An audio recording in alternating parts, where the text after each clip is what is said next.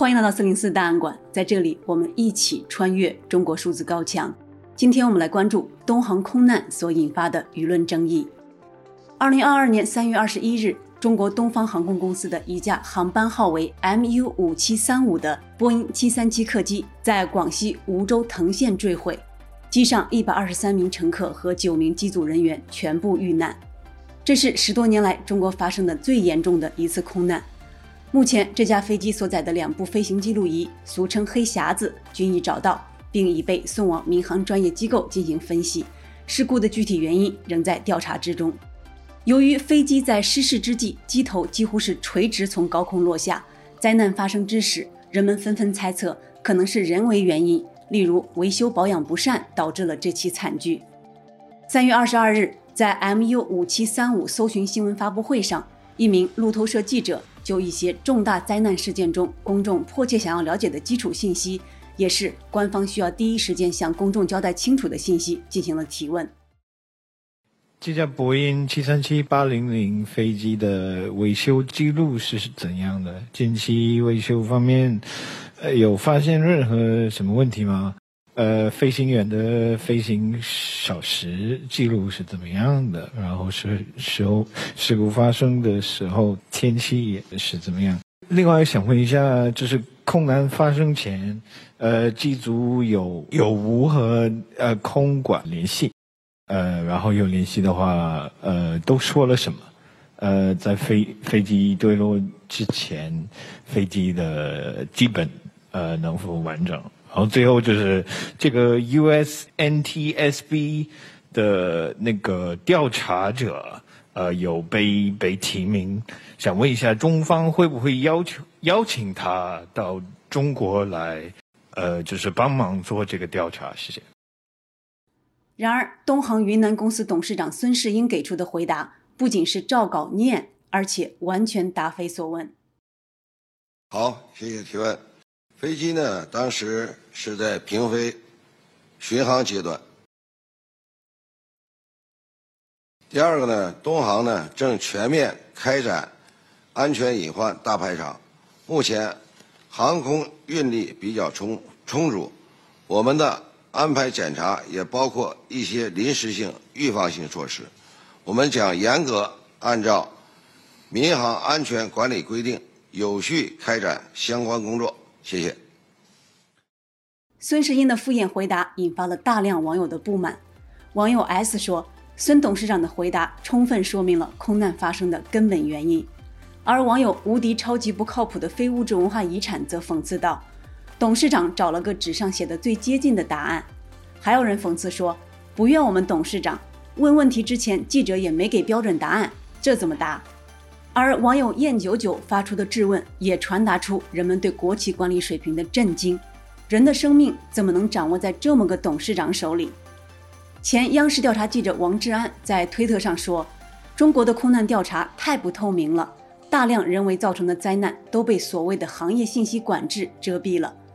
比如十年前的宜春空难，还有包头东航空难、大连五七空难，全都是人为灾难，可公众大多毫不知晓。”这些灾难有的我做过报道，有的做过调查，但没能播出。东航空难发生后，官方控制的媒体一直在报道紧急救援人员赶往现场的情况。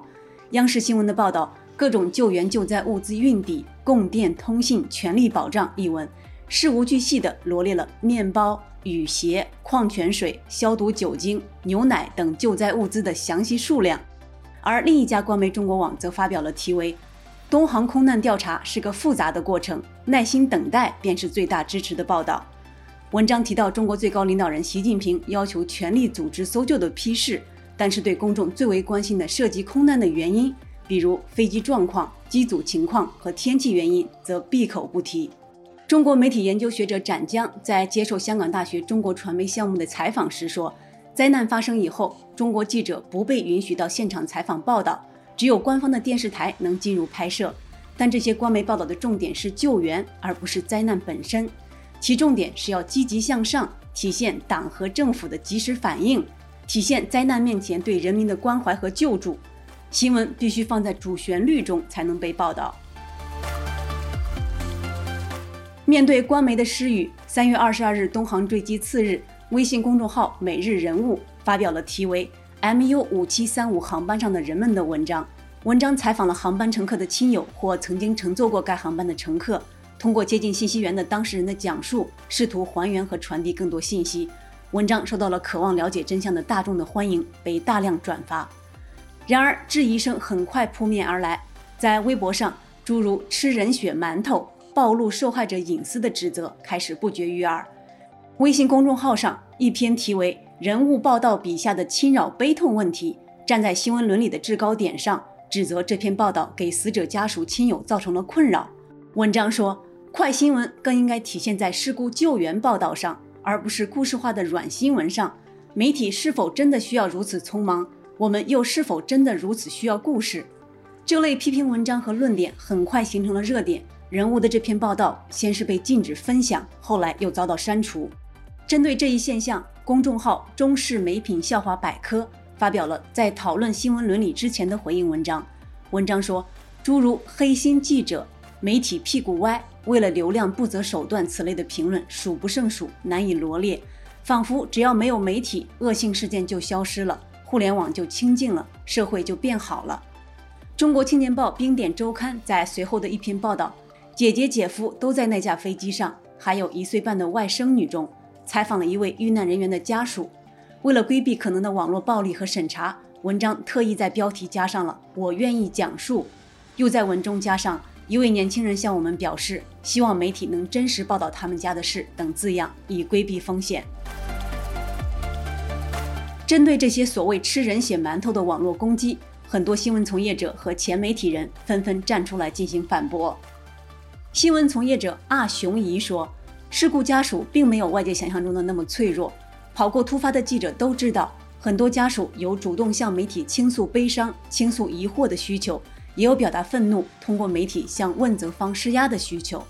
事故家属是有行为能力的个体，他们可以拒绝采访，也可以主动与媒体合作。不要以同情和所谓正义之名夺走他们的合法权益。众所周知，当下新闻的黄金报道期就那么短。”跟禁令赛跑，跟新的热点赛跑。这一周捂住家属的嘴，下一周公众焦点转移走，遇难者的权益就更难被维护了。